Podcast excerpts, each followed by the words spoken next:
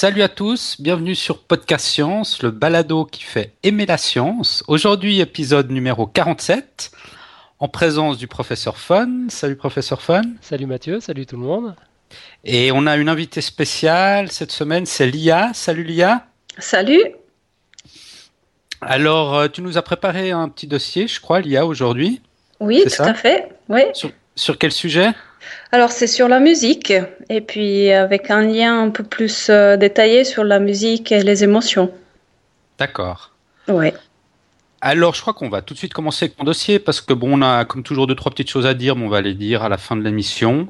Professeur Fun, tu voulais avant qu'on commence le dossier dire quelque chose ou bien? Juste dire que je me réjouis beaucoup, moi c'est un sujet qui me passionne. Et puis euh, on, parle souvent des, mathématiques dans la musique, ça aurait pu être un angle pour un podcast scientifique. Là si tu nous parles des, émotions dans la musique, ça, me plaît encore plus Lia. Je me réjouis d'écouter ce que tu as à nous dire. Merci. Donc j'y vais? Oui, euh, on est tout oui. Alors, euh, juste pour la petite histoire, donc euh, on était euh, devant les locaux du CERN lors de la visite du CERN quand on a eu cette idée en discutant avec le professeur Fon. et c'est là que, en discutant un peu de, de là où j'en étais dans ma vie et de la science et, et de différentes choses, l'idée nous est venue de faire un podcast où le thème principal serait la musique. Et puis, euh, j'ai décidé de, de l'orienter un peu plus sur les émotions, même si, si je me suis rendu compte pendant que je le faisais que justement, il y a énormément de, de choses qui peuvent être liées à la musique euh, et ça peut vraiment toucher euh, différents types de sciences comme euh, la physique, les mathématiques ou les neurosciences, que c'est c'est un peu ce que je vais effleurer ce soir parce que les données sont nombreuses et puis le sujet est, très vaste.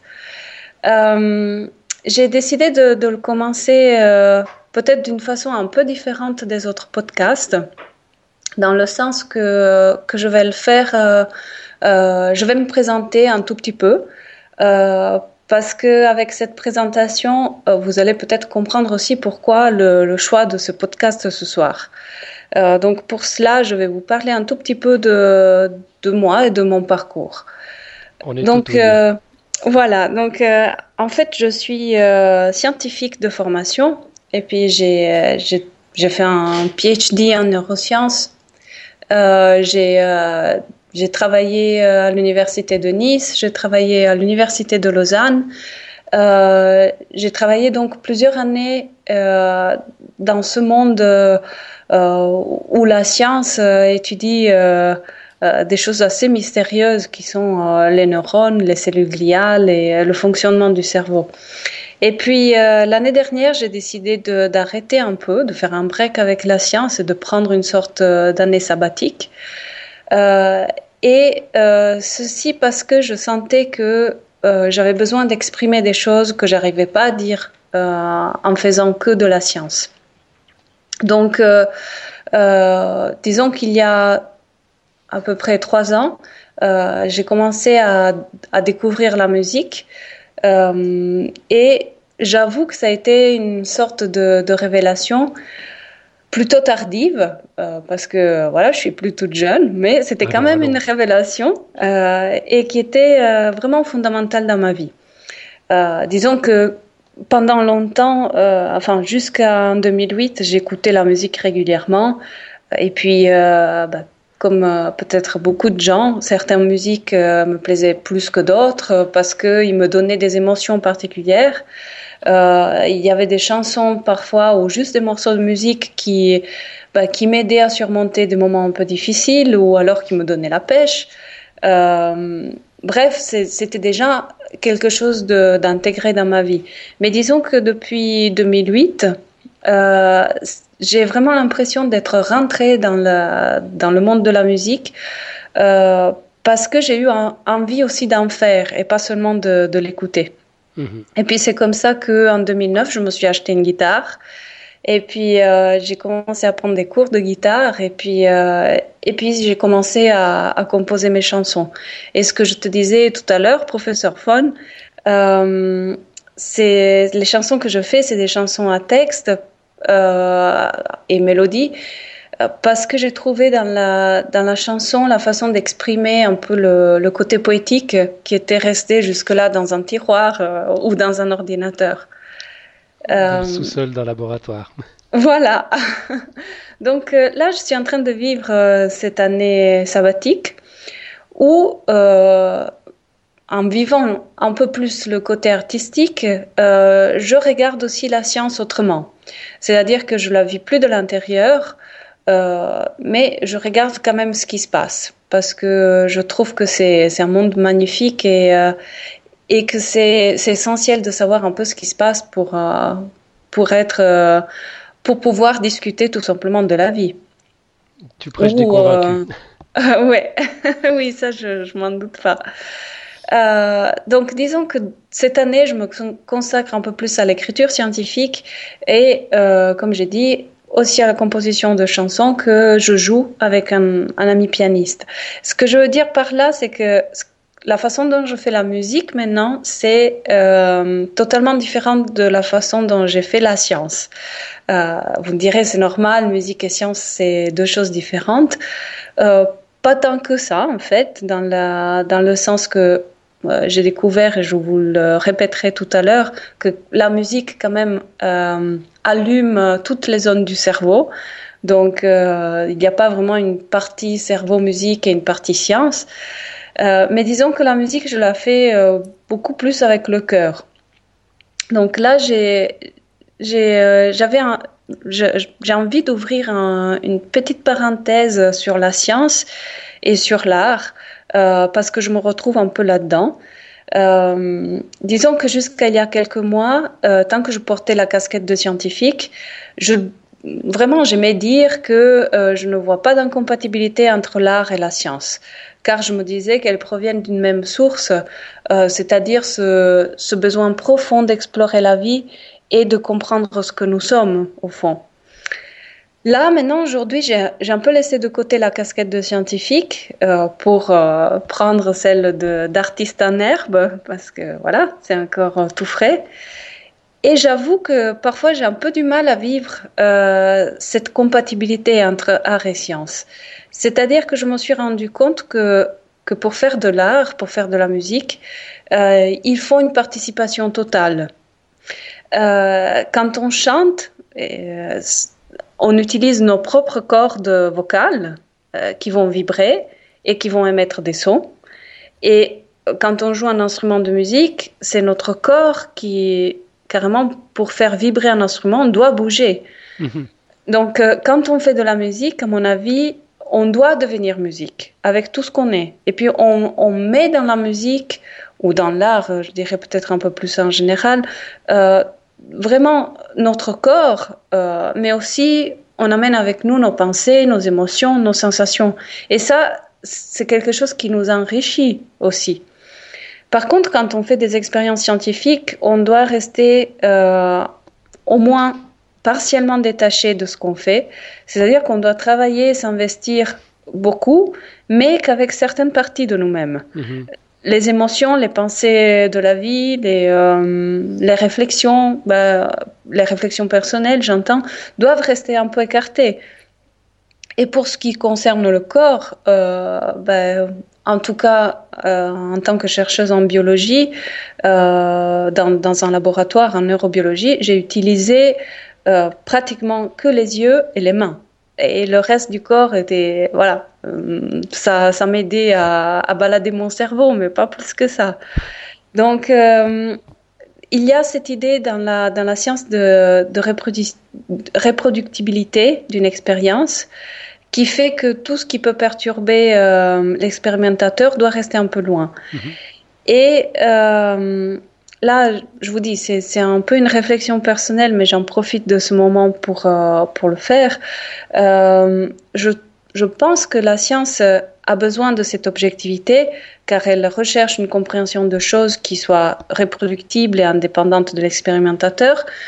Mais en même temps, euh, d'un point de vue personnel, même si je crois que c'est utile d'avoir ces connaissances objectives, là, je traverse une phase où je crois que comprendre la vie, euh, d'une façon que détachée, comme ça peut être la façon scientifique, et un peu une limitation. Et j'ai l'impression que comprendre la vie, bah, pour la comprendre vraiment, il faut la vivre. Donc, je dirais que la vie doit être comprise en la vivant et avant tout en ayant cette sensation de communication avec elle. C'est un peu pour cette raison euh, que j'ai décidé euh, ce soir de faire ce podcast parce que j'aime la musique et j'aime communiquer. J'ai envie de faire cette chose que, que je faisais pas forcément quand j'étais dans un laboratoire parce que le temps était limité, qui était le partage des connaissances scientifiques. Vous m'entendez là Oui, oui, on, on, te suit. on te suit avec beaucoup d'attention. Euh, donc euh, voilà pourquoi ce soir j'ai décidé de faire ce podcast et, et, voilà un peu là où j'en suis dans cette réflexion sur la science euh, actuellement. Donc maintenant, euh, pour venir sur la, la, question du podcast, donc je voulais juste encore dire que ça, c'est une sensation personnelle, une émotion personnelle. Donc, bien avant de, de me pencher sur la question de la musique euh, d'un point de vue scientifique, euh, j'ai senti que faire la musique et écrire des chansons était une façon très rapide et directe pour atteindre le cœur des gens et donc de communiquer. Donc, c'est un peu ce que je disais tout à l'heure. Euh, pendant longtemps, j'ai gardé des poèmes euh, enfermés euh, dans, dans, des ordinateurs ou dans des tiroirs. Et puis là, avec la musique, j'ai l'impression que c'est possible de communiquer. Et, euh, et je me suis rendu compte, un peu en préparant ce podcast, euh, que je suis loin d'être un cas isolé. Euh, là, j'ai, j'ai, j'ai lu, euh, je dirais, j'ai feuilleté en profondeur, plus que lire, euh, le bouquin que, que tu m'as prêté, professeur Faune. Euh, donc j'en parlerai quelques fois lors de ce podcast. Euh, c'est le, le, livre de Daniel Lévitin, mhm. je sais pas comment. Lévitine, je crois. Il, est, il est anglophone, même s'il vit à Montréal. Oui, voilà. Et puis c'est This is Your Brain on Music. Et mhm. puis c'est un bouquin qui est euh, qui a l'air vraiment intéressant. Je crois que je vais l'approfondir. Euh, je vais approfondir sa lecture euh, encore euh, quelque temps. Il est il est un peu sophistiqué au début, je trouve, mais après ça, il y a des parties qui sont vraiment prenantes. Et puis grâce à ce bouquin, ben, j'ai euh, un peu euh, découvert qu'il y a toute une branche de chercheurs et de neuroscientifiques qui se sont penchés sur la question de la musique, mhm. euh, parce que la musique, c'est quelque chose d'important dans la vie, pas seulement dans ma vie, mais dans la vie de beaucoup de personnes, et pas seulement des musiciens. Euh, parce qu'on est tous en contact avec la musique, qu'on en fasse ou qu'on n'en fasse pas. Euh, et euh, cette musique, elle joue euh, un rôle euh, ou plusieurs rôles vraiment importants dans notre vie. Et puis justement dans son livre, euh, Daniel Lévitin, euh, donc qui est professeur à l'université de, de McGill au Canada, il est aussi un musicien. Euh, il explique que l'industrie de la musique est une des plus grandes aux États-Unis. J'étais quand même un peu surprise parce que quelque part, c'est des choses qu'on sait instinctivement ou intuitivement, mais euh, de penser que c'est carrément une industrie, qu'il y a une industrie derrière, ça, ça change un peu la façon de voir la musique aussi. Et puis, euh, d'après ce qu'il dit, euh, les Américains dépensent euh, plus d'argent pour la musique que pour s'acheter des médicaments. Euh, donc ça, ça aussi, c'est quelque chose de, qui m'a euh, étonné. Et lui, comme d'autres scientifiques, se sont posé la question de savoir pourquoi la musique est si importante. Mm. Euh, pourquoi dépensons-nous finalement autant d'argent pour s'acheter des CD ou aller à des concerts alors que peut-être on a, ouais, on doit se limiter dans d'autres dépenses, mais mm -hmm. on se limite pas forcément dans la musique. Et, euh, et, ce que je trouve qui est, qui est très beau dans le dans l'approche de, de cet auteur, c'est que lui, il a il croit vivement que en comprenant pourquoi l'être humain aime la musique, euh, en fait, on peut arriver carrément à dévoiler une partie de l'essence de la nature humaine. Parce que pour lui, et, ce n'est pas le seul, euh, beaucoup de neurobiologistes euh, le pensent, et aussi d'archéologues ou d'autres scientifiques, ils pensent que la musique est quelque chose d'essentiel dans la nature humaine. Donc, en comprenant pourquoi on aime la musique, on peut comprendre un peu plus de, de comment on est fait et de qu'est-ce qu'on est au fond. Mmh. Euh, donc, euh, disons que une, autre chose qui m'a, euh, comme ça, d'un point de vue un peu plus neurobiologique, euh, je crois que c'est très intéressant de remarquer que d'après toutes les études de, cet auteur ainsi que, que d'autres scientifiques, beaucoup sont au Canada d'ailleurs, qui se sont intéressés à la musique et, et au cerveau. la musique semble être, euh, comme je vous disais tout à l'heure, une affaire qui, qui touche euh, tout le cerveau et tous les neurones. Euh, C'est-à-dire que communément, euh, enfin, contrairement à, à, la notion commune et un peu simpliste que l'art et la musique sont traités euh, par l'hémisphère droit, alors que le langage et les mathématiques sont traités par l'hémisphère gauche, selon cet auteur, d'après les données qu'il a, euh, le fait d'écouter la musique, de la composer ou de la jouer euh, implique pratiquement toutes les aires du cerveau qui ont été découvertes et identifiées jusqu'à présent. Donc euh, ça aussi, c'est quelque chose d'assez surprenant parce que c'est comme si notre cerveau tout entier euh, participait à, à l'écoute ou à la composition de la musique.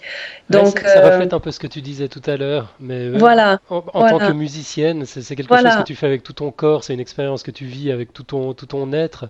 Finalement, les, les, neurosciences montrent que c'est bel et bien le cas.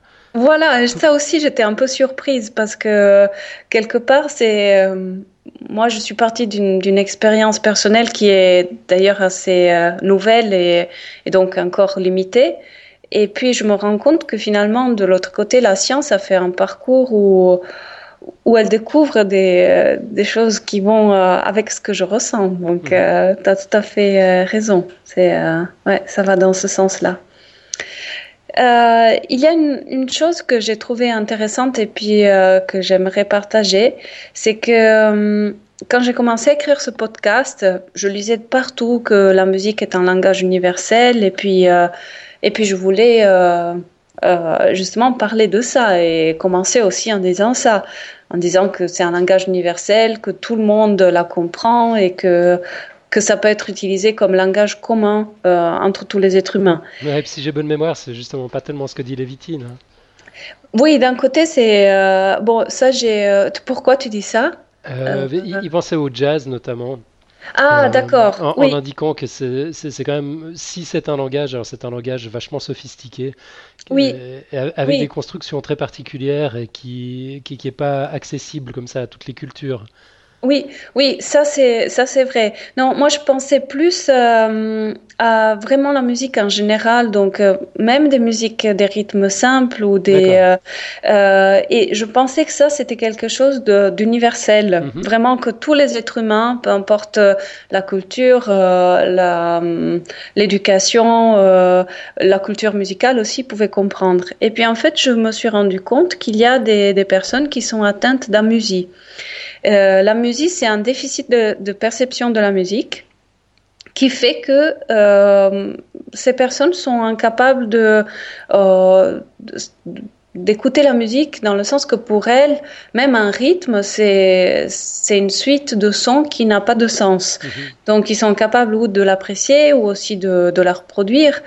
Euh, et ça, c'est, c'est indépendant du fait que leurs oreilles ou leur fonction langagère euh, soient touchées. C'est, c'est vraiment quelque chose qui n'a rien à voir. Et puis, c'est un trouble qui est assez méconnu. Euh, mais qui affecte quand même, selon les, les rares données qu'il y a sur la question, euh, une partie qui n'est pas négligeable du tout de la population, c'est-à-dire entre 5 à 15% de, des personnes. Ah ouais, Donc, euh, ouais. Alors ça, c'est des données de Marie-André Lebrun. Euh, je mettrai, je vous donnerai en tout cas tous les links euh, que j'ai trouvés pour ça. Euh, et puis voilà, d'après elle, ça pourrait même être plus. Après, ça, d'après ce que j'ai compris, cette amusie peut être à différents degrés. C'est-à-dire qu'il y a des gens que vraiment, euh, lorsqu'ils écoutent une musique, qui, bah, ça leur dit rien du tout, comme euh, lorsque, comme si on écoutait une langue étrangère. Euh, et puis, il y en a d'autres qui, arrivent à entendre, enfin, qui arrivent à, ressentir des choses, mais qui arrivent simplement pas à, reproduire une chanson, par exemple, ou euh, voilà. Donc il, il, y a différents degrés. Mais en tout cas, c'est pas si, si universel que que je le pensais. Enfin, que... C'est surprenant parce que tu, as dit avant quand même que la musique euh, euh, faisait participer euh, autant l'hémisphère gauche que l'hémisphère droit du cerveau, enfin tout le cerveau. Et que finalement, quand on connaît la plasticité du cerveau, on peut penser que s'il y a une région qui fonctionne pas très bien à l'écoute de la musique, donc dans le cas de ces, ces personnes qui sont, comment tu les appelles, à, à musiciennes À musique, en fait. le nom, c'est la musique et puis c'est des musique. On, on, pourrait penser euh, que, vu la plasticité du cerveau et que tout le cerveau est impliqué, qu'il pourrait d'une manière un peu se réorganiser pour, euh, pour les aider à, à quand même euh, apprécier la musique. je pense que là, il y a peut-être un domaine de recherche qui est intéressant de comprendre justement pourquoi ces, ces personnes n'arrivent pas à, à, reproduire la musique ou à la déchiffrer. Euh, pour l'instant, il y a enfin, d'après ce que moi j'ai vu, il n'y a pas beaucoup de données. Mhm. J'ai trouvé quelque chose d'assez, euh, enfin, que je trouvais intéressant. C'est que, euh, bon, parfois ça peut être lié à un accident, euh, mais parfois la personne est en musique dès, dès, sa naissance. Et c'était par exemple le cas, il paraît, de Che Guevara. Euh, par exemple, on raconte qu'il était euh, conscient de son infirmité et puis euh, donc lorsqu'il était à, à, des soirées avec la musique, il demandait souvent en aide aux gens qui étaient à côté de lui. Et puis on raconte qu'une fois, lors d'un bal, il a demandé de, de, lui donner un coup de coude pour, pour le prévenir lorsque les musiciens joueraient pour pouvoir inviter euh, une infirmière euh, qu'il trouvait assez à son goût et pour pouvoir euh, donc l'inviter à danser. Mais ça, ça veut dire quoi Qu'il se rend une personne qui avait le, qu'à la pathologie du Che Guevara ne se rend pas compte quand un, un, morceau de musique commence, quand un groupe se met à jouer ou... Non, non, ça non, ça ils entendent, mais euh, disons qu'ils ne savaient pas, euh, enfin d'après ce que j'ai compris de, de l'anecdote, c'est qu'il ne comprend pas forcément un rythme. C'est comme si on entend un son et qu'on ne sait pas euh, quels sont, euh, enfin, si on entend une langue étrangère, euh, on ne sait pas de quoi cette langue elle parle. Donc, mhm. euh, si on entend euh, un tango ou, une, pas, un autre rythme, on ne sait pas forcément la, différence entre les deux. Ça nous évoque rien du tout. Une samba, voilà, c'est, ça nous évoque rien. Voilà. Mhm. C'est comme si les musiciens étaient en train d'accorder leurs instruments finalement. Pour lui, c'est la même chose. Voilà, voilà. Bon, et donc il, il s'est planté pour la danse, elle a refusé ses avances et on connaît la suite. Non, ben apparemment, après, le, compagnon lui a donné un coup trop fort euh, et puis euh, il a basculé carrément sur l'infirmière. Mais euh, je ne sais pas, là, après, c'est juste des anecdotes, donc je ne sais pas ce qui s'est passé vraiment. D'accord. En tout cas, Fidel Castro est toujours au pouvoir, comme quoi la musique peut avoir des conséquences. donc, sinon, pour revenir aux 75 ou voire 95% de, de, personnes euh, pour lesquelles la musique communique quelque chose. Euh, ben ça, euh, c'est quelque chose qui est apparemment très très ancien dans, dans l'histoire de l'humanité. Bon, personnellement, là, j'ai pas approfondi la question parce que euh, ça aussi, ça, serait un autre domaine, mais euh, je pense que la musique, selon, enfin, ce qu'on entend par, par musique, mais euh, la nature, elle en fait euh, aussi pas mal. Je veux dire, le chant des oiseaux, c'est maintenant on sait que c'est tout un langage et c'est quelque chose qui est très musical. Donc euh, voilà. Mais ça, c'est juste une, une, considération personnelle. et je répète, j'ai pas approfondi la, la, question parce que là, c'était rentré encore dans quelque chose d'autre. Mais D'après ce que j'ai vu euh, des recherches euh, archéologiques, euh, que ce soit donc des archéologues ou des historiens ou des neurologues, vraiment on pense que il n'y a pas de culture ou de société humaine, que ce soit moderne ou ancienne, dans laquelle la musique n'a pas un rôle et qui ne sont pas sensibles à la musique en fait. Mhm. Et euh, donc j'ai vu, il y a euh, apparemment le plus ancien instrument musical qui a été trouvé, euh, c'est c'est Tinaïg Claude Tissot qui en parle. il a écrit des, des, bouquins sur ça. Et puis, apparemment, c'est une flûte euh, qui a été faite avec un, un, os de vautour qui a été retrouvé en septembre 2008 en Allemagne. Et puis ça, il a été retrouvé, enfin cette, cette flûte, elle date de euh, 35 000 ans, donc à l'époque euh, où Néandertal et probablement aussi Cro-Magnon euh, vivaient, euh, enfin partageaient la, la, terre. Uh-huh. donc ça, vraiment la au-delà, donc, je dirais, de ces personnes euh, qui ne perçoivent la musique comme un langage étranger, je dirais quand même, euh, d'après les données, euh, la musique est vraiment un langage commun pour la plupart des, des personnes et surtout est quelque chose dont la société humaine ne s'est jamais passée. Donc c'est là que, que je me suis posé la question de moi aussi pourquoi. Et puis euh, aussi Daniel euh, Lévitin s'est posé. Et puis une des réponses, c'est que euh, la musique, en fait, elle a un pouvoir énorme à susciter des émotions. Et ce pouvoir, bien avant d'être compris, a d'ailleurs bien été exploité. bon, dans nos sociétés modernes, c'est assez clair. Il suffit d'allumer la télévision pour se rendre compte où c'est exploité dans les publicités, dans les films, euh, mais c'est exploité aussi depuis très longtemps, justement, dans ces sociétés euh, aussi plus anciennes. Il y a des, euh, sociétés dans lesquelles la, musique, le chant, le, ça un pouvoir pour, pour soigner ou pour épaiser. Euh, ou encore tout simplement, euh, il y a l'exemple, un exemple qu'on a probablement tous vécu, c'est lorsque nos mamans nous berçaient et qui nous chantaient euh, des mélodies douces et qui nous calmaient, qui nous apaisaient. Donc, euh, euh, je dirais que l'être humain, et nos mamans compris, ont découvert d'instinct les pouvoirs physiologiques de la musique. Au niveau scientifique, j'ai vu la question euh, est encore ouverte, c'est-à-dire qu'il y a, il commence à y avoir des preuves, mais euh, voilà, c'est un début. Euh, donc, je dirais que les, enfin, d'après ce que j'ai vu, c'est des études qui sont assez, assez récentes pour vraiment déterminer si la musique suscite et module réellement des émotions ou si le, fait, enfin, ce que nous ressentons de la musique vient plutôt d'une capacité à reconnaître euh, une émotion qui est associée à une musique, euh, mais sans forcément la ressentir. Euh, c'est un peu comme si, si on regarde une photo de quelqu'un qui sourit, on reconnaît que c'est un sourire, mais, euh, mais on ne ressent pas forcément ce sourire en nous. Mm-hmm. C'est quelque chose qu'on apprend à, à, reconnaître comme sourire. Voilà. Alors, d'après ce que j'ai vu, les études quand même de ces dernières années semblent pencher euh, vraiment sur un effet euh, direct que la musique a sur nos émotions.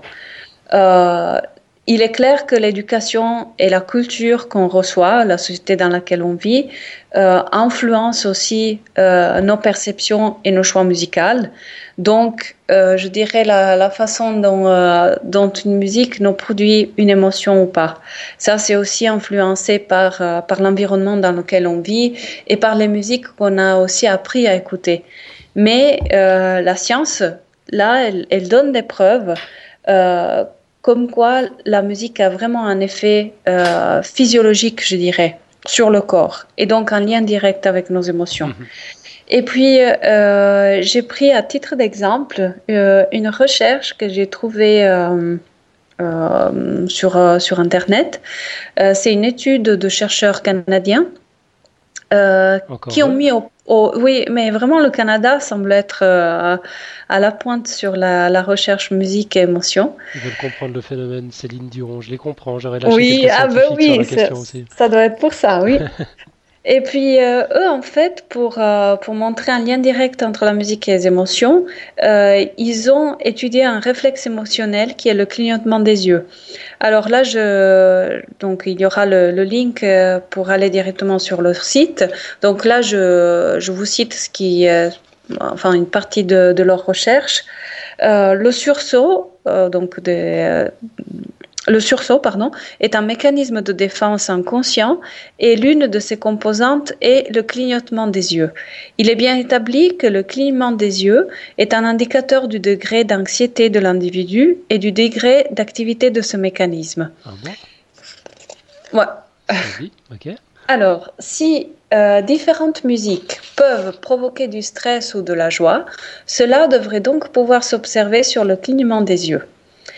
Et alors là, les chercheurs ont soumis euh, une quinzaine de sujets à différentes musiques, euh, les unes reconnues pour euh, être agréables, les autres désagréables.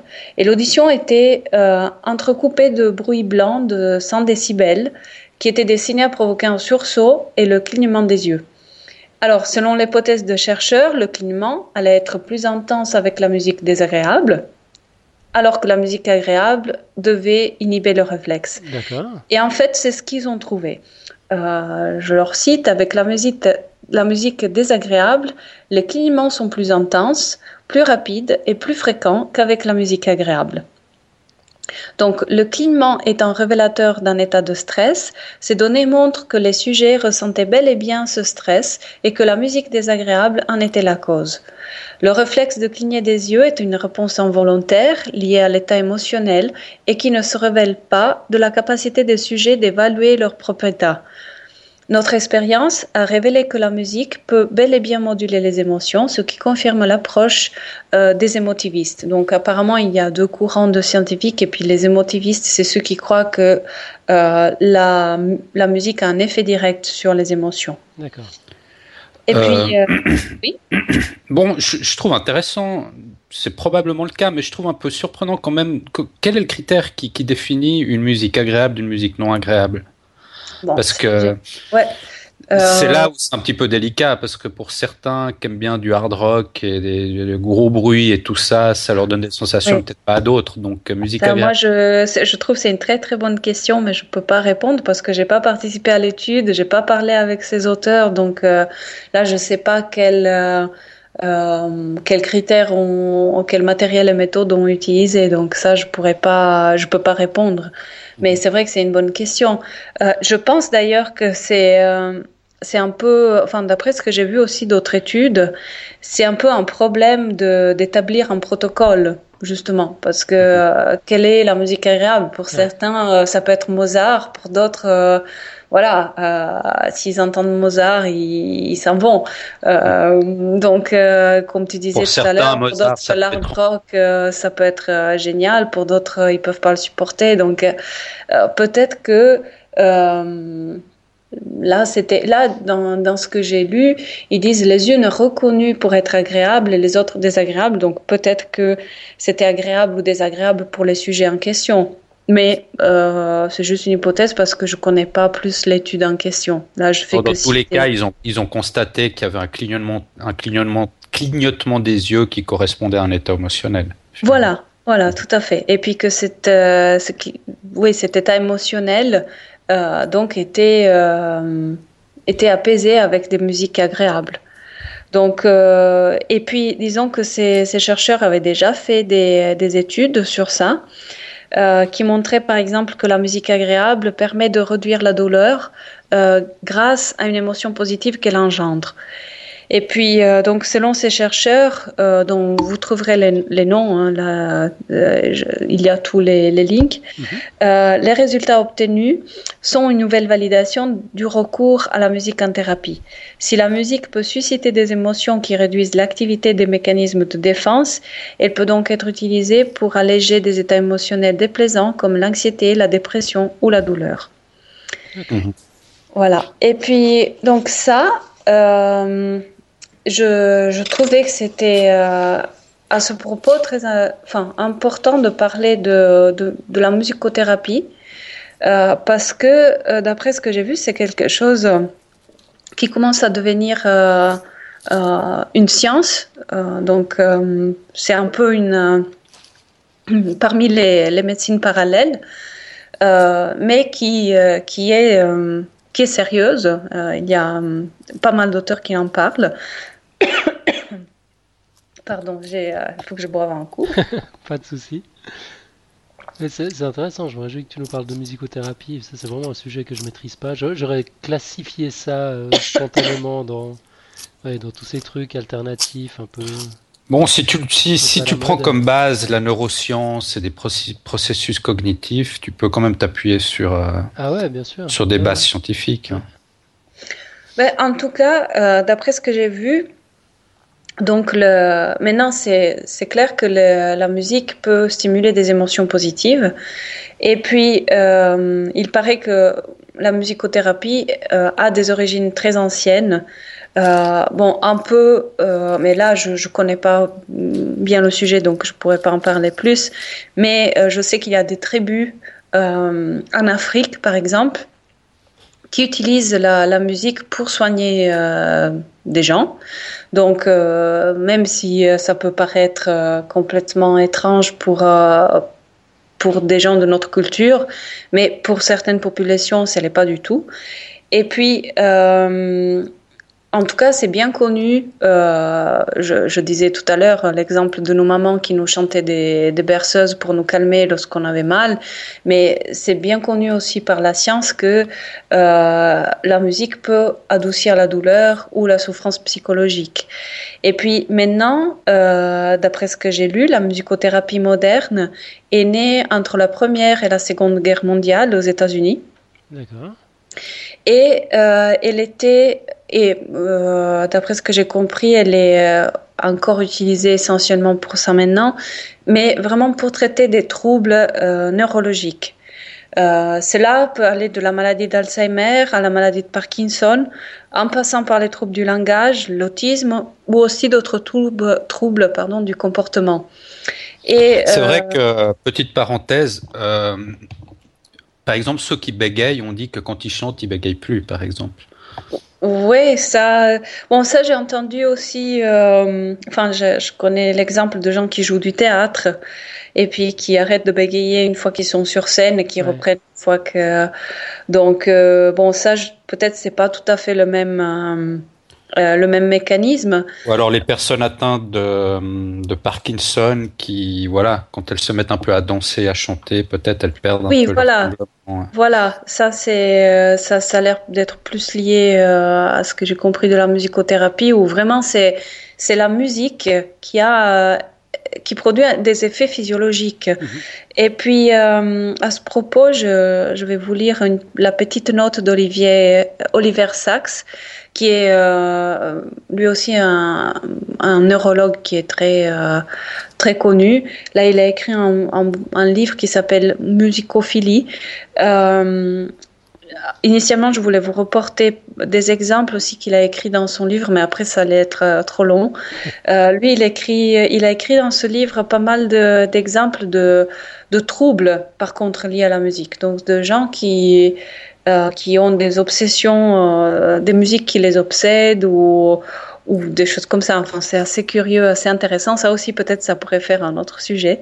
Mais en tout cas, par rapport à la musicothérapie, euh, Oliver Sacks, il dit une musique convenablement sélectionnée est capable d'apporter beaucoup plus aux patients en termes d'orientation et d'ancrage que la plupart des autres thérapies. Donc, euh, moi, j'ai. Enfin, disons que je trouve que la, la musicothérapie, c'est quelque chose qui, qui peut être considéré. Euh, euh, pris au sérieux aussi. Après, c'est comme toute chose, ça dépend qui le fait et comment une, elle est Ouais, faite, mais, ouais. mais c'est pas.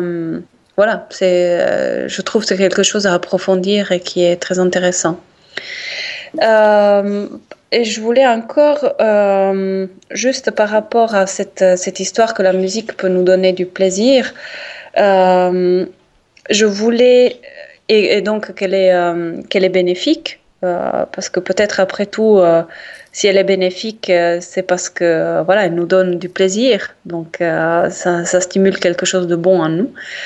Euh, là, j'aimerais euh, vous lire encore euh, une, phrase, cette fois à nouveau de Daniel Lévitin, dans, une interview, où il dit Le cerveau comprend une sorte de siège de plaisir qui s'active lorsqu'on gagne beaucoup d'argent, par exemple, qu'on prend de la cocaïne ou qu'on attend un orgasme.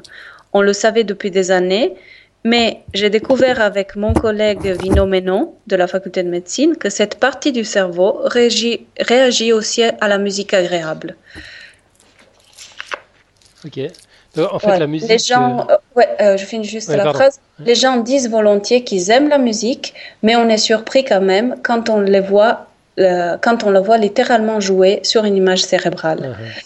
Voilà. Donc euh, quelque part, la musique vraiment, d'après toutes ces études, interfère dans nos émotions et provoque dans notre cerveau, lui, il appelle ça une sorte de chorégraphie de neurotransmetteurs, où en fait euh, la, satisfaction et le plaisir qui sont liés à la musique euh, découlent d'une augmentation de la dopamine mhm. euh, dans, certains noyaux du, cerveau qui s'appellent les noyaux accumbens.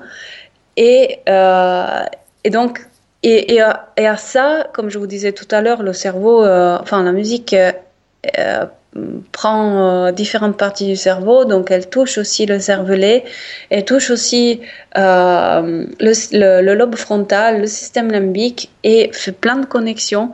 Et à la fin, euh, apparemment, on a cette sensation de plaisir qui, qui se met en place. Voilà. Donc, euh, je t'ai coupé, je ne sais pas ce que tu voulais ajouter. Et non, non, je, croyais que tu avais fini la citation, puis justement, je me posé la question des circuits, euh, des circuits dopaminergiques, les circuits de la récompense. Ah, ben voilà. Donc, c'est bel et bien ça qui se passe, effectivement. Ouais. Mm.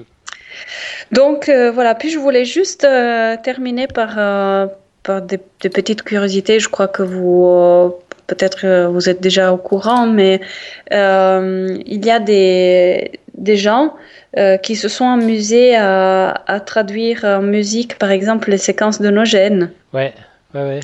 Et, euh, et puis j'ai vu aussi, euh, il y a des gens qui ont essayé de traduire en musique les numéros derrière la virgule du, du pi grec. Ouais. Et puis, enfin, c'est, il y a aussi les liens pour pour aller sur les sites. je trouve c'est, enfin, c'est peut-être, personnellement, je trouve on est peut-être encore loin de déchiffrer la musique qui est derrière les choses. Euh, mais je trouve c'est c'est assez intéressant de d'essayer de, de, trouver une musique derrière les choses justement. Comme si euh, quelque part on, on, se rendait compte que que voilà la musique est, essentielle dans notre nature et, peut-être aussi dans la nature euh, tout court et pas seulement dans la dans la nature humaine et puis euh, là, à ce propos, j'ai pensé, euh, euh, il paraît que c'est assez étonnant, un orgue où c'est la mère qui joue, c'est à Zara en Croatie. Puis les gens qui, j'ai parlé avec des gens qui l'ont vu. Moi, je n'ai pas eu la chance de, le voir, mais de l'écouter plutôt. Et puis, il paraît que c'est assez étonnant parce qu'il y a des sons comme ça qui sont produits, des musiques parfois qui sont comme si s'il y avait quelque chose d'autre qui, allait nous parler et nous communiquer. Je, ne suis pas sûr d'avoir bien compris. Euh, non. C'est un orgue qui est alimenté par quoi? Par, par la mer, par la mer. Ça, ou par, les, par, par, le vent Par la, mer. Non, non, par l'eau. Par l'eau de la mer. Ouais. Et puis. Euh, Donc il, joue au rythme des vagues et du mouvement de la mer. Voilà, voilà. Ouais. Et puis euh, selon comme l'eau, elle se, elle, ouais, elle rentre dans, le, dans les différentes parties de, de ce grand instrument, euh, ben, ça crée des rythmes et des sons euh, différents. Puis du coup, la, naissance de, de, morceaux, entre guillemets, de musique.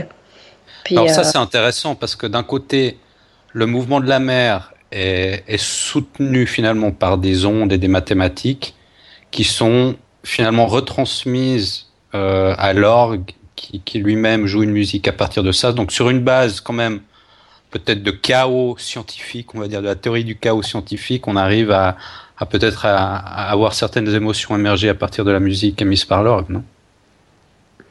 Oui, peut-être. Je Je sais pas si tu m'as suivi. oui, non, je trouve que c'est une réflexion intéressante, oui. Mais, euh, ouais. mais d'ailleurs, Mathieu, je ne sais pas si tu as eu l'occasion d'entendre ces, choses dont l'IA vient de parler.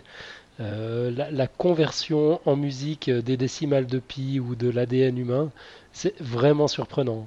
Oui, il y a des, des séquences, parfois c'est c'est surprenant, comme tu dis. Ça fait des... Bon, après, c'est quelque chose de, de synthétique, donc il n'y a, il a pas un rythme, il n'y a pas de... Enfin, c'est, ça reste un Il y, aurait différentes manières de l'interpréter. Voilà, et il manque l'interprétation. Donc, c'est, c'est, une partie fondamentale, je dirais, de la musique. Mais... Quand, quand, j'avais parlé, quand j'avais fait un dossier sur la, la, suite de Fibonacci et le nombre d'or, on avait parlé aussi d'un groupe, euh, un groupe de rock qui, qui, avait composé sa musique en, en, suivant la suite de Fibonacci. C'était, mhm. c'était assez marrant, j'avais mis une vidéo. Mais bon, là, c'est vrai que c'est des, des, élaborations purement, purement mathématiques de la musique. Après, il faut, faut, intégrer le côté émotionnel dans tout ça. Oui.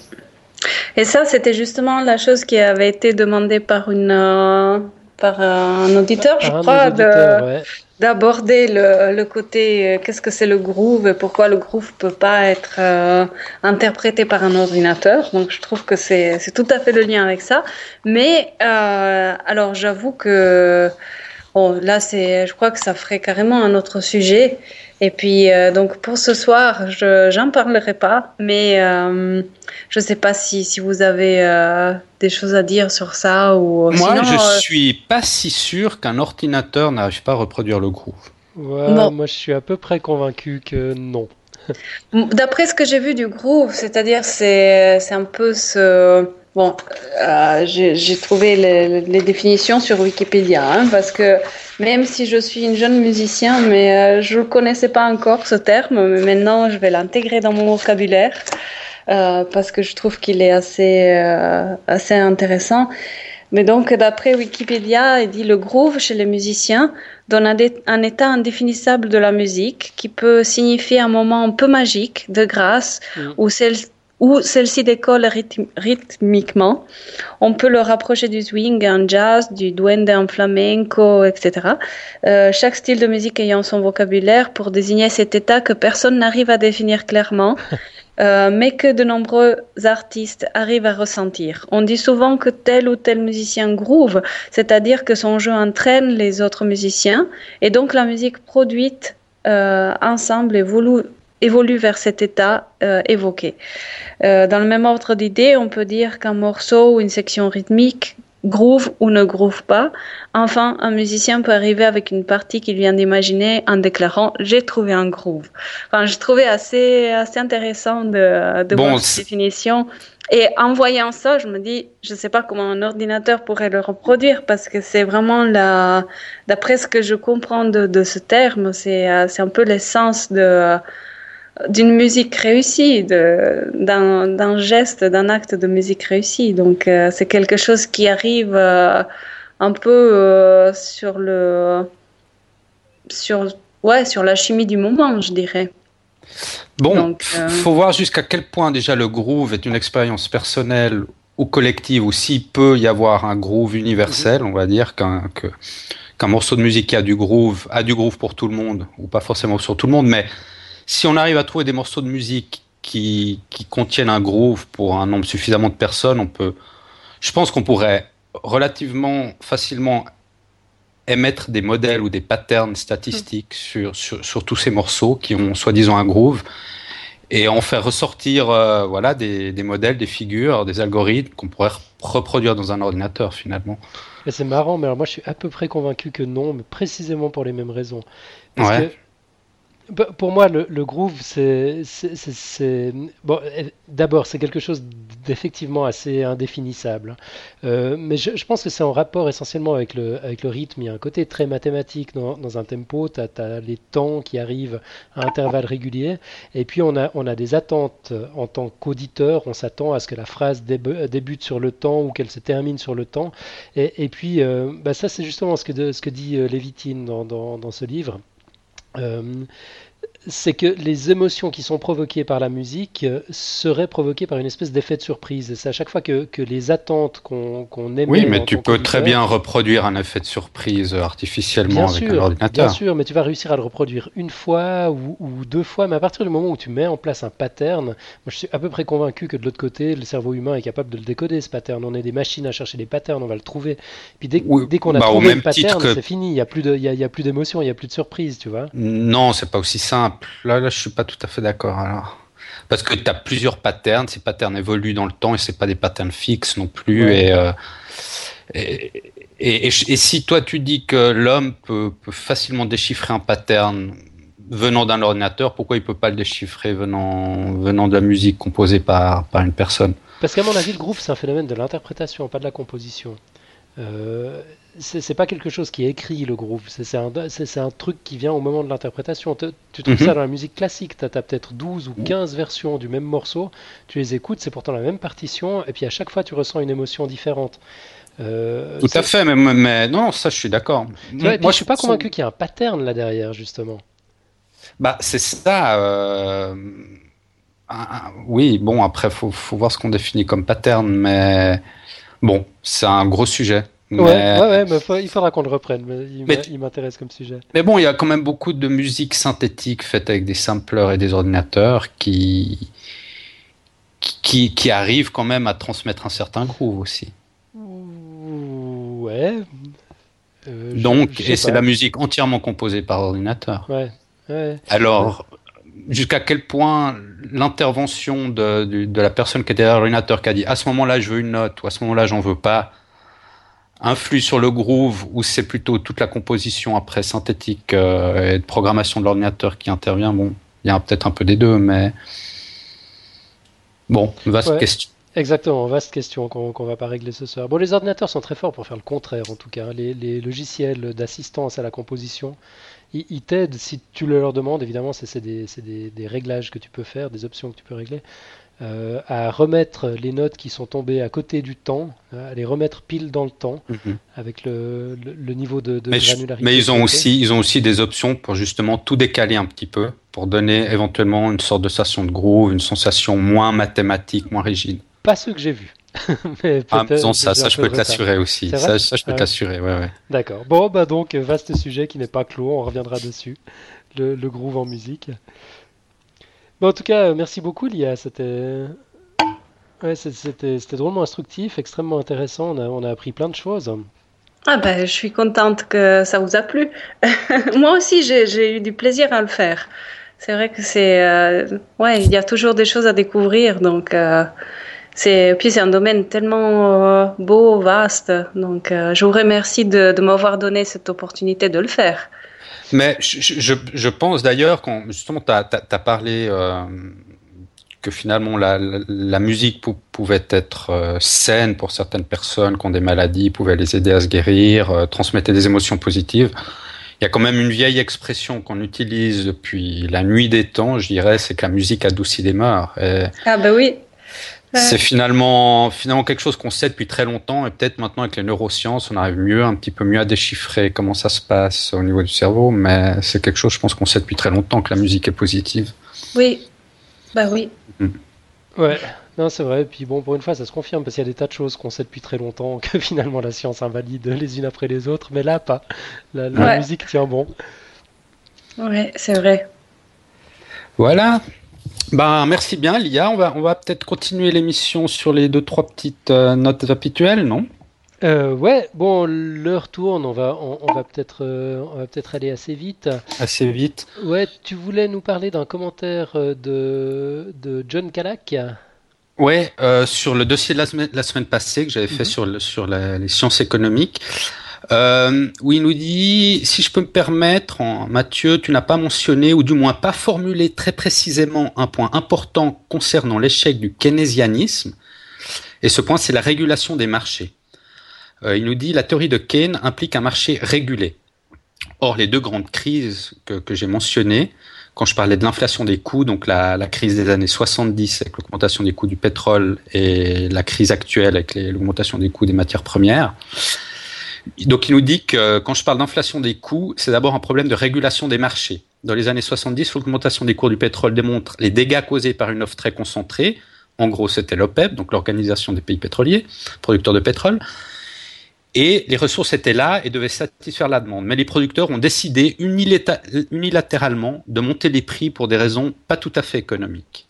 Et actuellement, le marché est complètement déréglé par deux raisons. D'une part, l'importance d'une demande unique de la part de la Chine qui à terme pourrait potentiellement absorber toute la production mondiale, et d'autre part, et surtout le phénomène de la spéculation sur les matières premières. Donc aujourd'hui, une tonne de blé peut changer 100 fois de main entre le producteur et le consommateur final via les différentes bourses des matières premières et au passage voir son prix exploser ce qui ne sert ni les intérêts des producteurs ni des consommateurs. Et surtout, ça rend inefficace la plupart des politiques menées par les États pour relancer la consommation. Mm. C'est un marché complètement biaisé qui va à l'encontre des théories économiques classiques. Même les néolibéraux n'avaient pas intégré cette composante, à son avis. Donc à l'avis de John Calac. Donc ouais, je trouve, je trouve c'est, un bon complément parce que c'est vrai que le, le c'est, ce dont on a parlé, les dérives autant du keynésianisme que du que du néolibéralisme se sont produits par des, biaisages des, théories initiales. Euh, théories initiales. Et c'est exactement ce qu'il nous dit là, John Calac. C'est un biais, c'est voilà, c'est un biais, un biais de la, du marché économique. Une, composante qui n'avait pas été intégrée dès le départ, hein, peut-être un peu comme mhm. un, j'ai envie de dire un, cancer. enfin, il y, y, a des phénomènes comme ça. Euh, qui, qui, ont, qui, ont, qui, ont, juste rien de bon. Quoi. Mais enfin bon, on va, on va pas épiloguer sur le sujet. En tout cas, merci à John Calac pour le, pour, pour, le complément. On a Brainfish qui avait réagi également. Bon, il a réagi un peu partout, Brainfish, je crois. C'est encore un de ses auditeurs qui nous a découvert sur le tard et puis qui réécoute les. enfin, qui remonte dans, dans les premiers épisodes. Ça, devient de plus en plus difficile à faire maintenant, tellement il y en a. Mais enfin, il, il est remonté assez loin. Il nous avait fait un petit commentaire, je crois que c'était par Twitter, sur. Euh, euh, sur, sur, ce dossier-là. Euh, ou, ou, par mail, je ne me rappelle plus. Oui, on a aussi une petite discussion à propos de ce sujet sur la, sur la science économique. Vous pouvez aller regarder les commentaires du dossier. Euh, voilà, bah c'est ce que j'allais dire. En fait, pour retrouver les, les commentaires de, de, Brainfish, parce qu'il y, y, en a pas mal sur pas mal de dossiers, mieux vaut aller sur le site en fait, et puis regarder directement dans, dans la section commentaires. Euh, il nous en a fait sur la plasticité neuronale également. Et puis euh, sur, euh, sur le daltonisme, là aussi un, commentaire euh, assez intéressant, on, on, apprend plein de choses. on apprend notamment que près de 15% des femmes ont un cône supplémentaire et peuvent voir quatre couleurs différentes, ce que j'ignorais totalement. on apprend aussi dans le, dans le même commentaire, il, est parti un peu sur, sur, toutes sortes de choses, euh, des tas de choses sur la graisse brune qu'on avait dû évoquer à l'oral, je pense. Ça, fait partie de ces sujets hein, qu'on veut traiter depuis longtemps et puis voilà, on remet, on remet toujours sur le, dessus de la pile. Mais enfin, voilà, dans, ce commentaire aussi, donc, qui, était, euh, qui concernait l'épisode 4, hein, qui s'intitulait Des salamandres et des feux rouges, on a un commentaire super intéressant de, de Brainfish.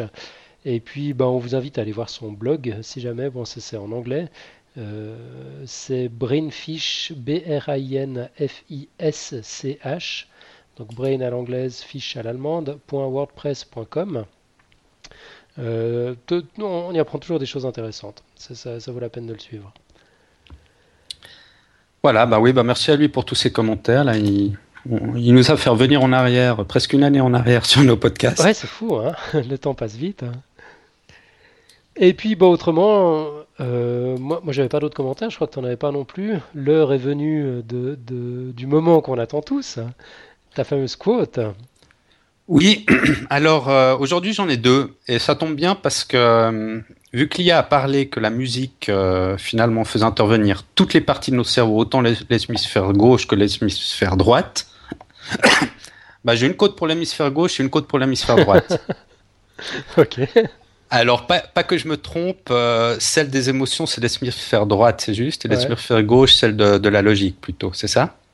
Euh, de ce que je sais, oui. Enfin, à chaque fois que je lis un truc dessus, on dit que c'est pas, c'est pas aussi clair que ça, mais oui, dans les grandes lignes, c'est ça. Bon, on va, dire que c'est comme ça.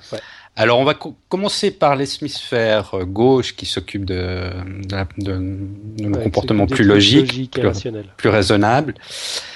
Alors, c'est une quote de Gottfried Leibniz, un mathématicien allemand du XVIIe siècle. un pur génie. Et il nous dit alors une chose très radicale, euh, la musique est une pratique cachée de l'arithmétique, l'esprit n'ayant pas conscience qu'il compte. D'accord. Alors ça, c'est la position très, très mathématique d'interprétation de, la musique.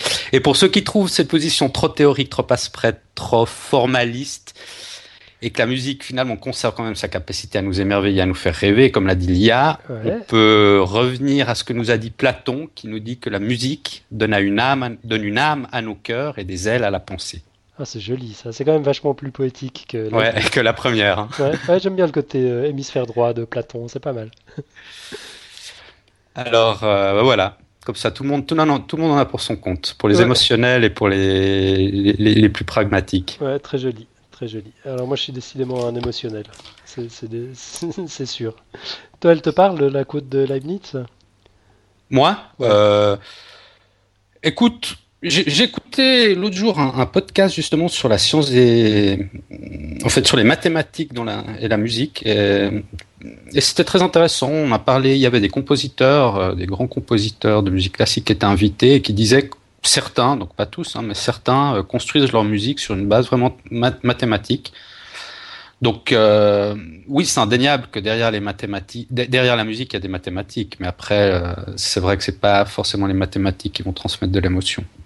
Ouais. Donc il faut le, le, petit plus de l'artiste et du musicien pour ça. Ouais, moi je pense aussi je crois que les mathématiques pures euh, procurent des émotions à un certain nombre de personnes, mais peut-être pas autant que la musique quand même. Mais je pense que c'est pour ça quand tu as dit l'IA que les deux hémisphères de notre cerveau étaient impliqués, je pense que aussi, probablement d'une manière inconsciente, quand on écoute de la musique, on essaye aussi un peu de la la, la diviser d'une façon peut-être un peu mathématique aussi, parce qu'il y a les couplets, il y a les paroles, le rythme, donc ça nous donne quand même des proportions dans la musique, et inconsciemment, notre cerveau, il doit un peu découper la musique, je pense, sur une manière un peu mathématique aussi, à côté des émotions, probablement.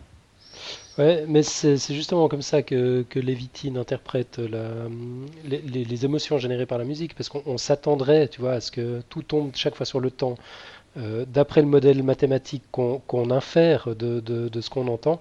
Et puis à chaque fois qu'il y a une surprise, à chaque fois qu'il y, y, a une septième, une carte augmentée, un truc comme ça, ou un petit décalage au niveau du temps, bah boum, une petite giclée de dopamine parce qu'on s'y attendait pas. C'est cet effet de surprise qui ferait, euh, mhm. qui, qui, provoquerait les, les émotions. C'est pour ça qu'on ressent finalement assez peu d'émotions quand, je sais pas, on entend une, une, sonnerie de téléphone au format MIDI, où euh, là, il n'y a aucune en tout cas en termes de rythme, c'est hyper, euh, hyper précis. Tu n'as jamais aucune variation par rapport aux attentes, même si tu peux en avoir au niveau, au niveau harmonique. Euh, alors que c'est vrai que quand tu vois un artiste de scène qui interprète euh, différemment un morceau que tu connais bien, tu t'attends à l'entendre comme sur le disque, et puis là ça, part dans autre chose, bah, ça, ça, provoque cette, cette petite émotion. Ouais, moi je, je, je, suis assez en, en, phase, en tout cas je, je me, me, retrouve totalement dans, dans, dans ce qu'il dit à, à ce niveau-là. Mais d'ailleurs, si tu remarques, euh, si tu t'achètes un CD d'un auteur qui te plaît, tu l'écoutes à la maison une fois, dix fois, vingt fois, bon, ça te plaît. Mais après, tu vas au concert de ce, de ce, de ce même musicien, en concert, c'est complètement différent. La, la musique est transmise à une âme, à une émotion complètement différente que quand tu l'écoutes euh, sur ton canapé depuis la maison aussi. Absolument. Donc, et, et, je pense qu'en concert, en live, il y a des petits dérègles, il, y a, plus de dérèglements, de, de, de, petites libertés qu'il peut y avoir sur un CD de la part du musicien, et c'est ça qui donne, euh, qui donne la vie à la musique. Finalement. Ouais, mais c'est vrai. Et puis euh, il y a tous les problèmes techniques, tous les couacs, tous mm. les trucs inattendus, enfin vraiment qui font que les fausses notes, les choses comme ça. Exactement, qui, qui passeraient pas sur un album, puis qui font finalement le, le, charme d'une performance en live, puis qui, qui, la rendent émotionnellement si intéressante. Bon, enfin, on va, on va pas refaire le sujet. Alors, ben, ben, je crois qu'on arrive au bout là. es toujours avec nous, Lia? Je suis avec vous, mais j'étais un peu le micro parfois, mais je vous entends, j'ai suivi tout le. Oui, oui, oui. Je suis avec vous. Eh ben, merci bien pour ton dossier. On va en ben, rester là pour aujourd'hui. On espère pouvoir te retrouver prochainement au sein de notre podcast. C'est toujours un plaisir. D'accord, merci beaucoup. Merci pour l'invitation. merci. Je reviendrai alors. Formidable. Super. Et à la semaine prochaine, professeur Fun. Ouais, ça marche. Allez, ciao. à bientôt. ciao. ciao.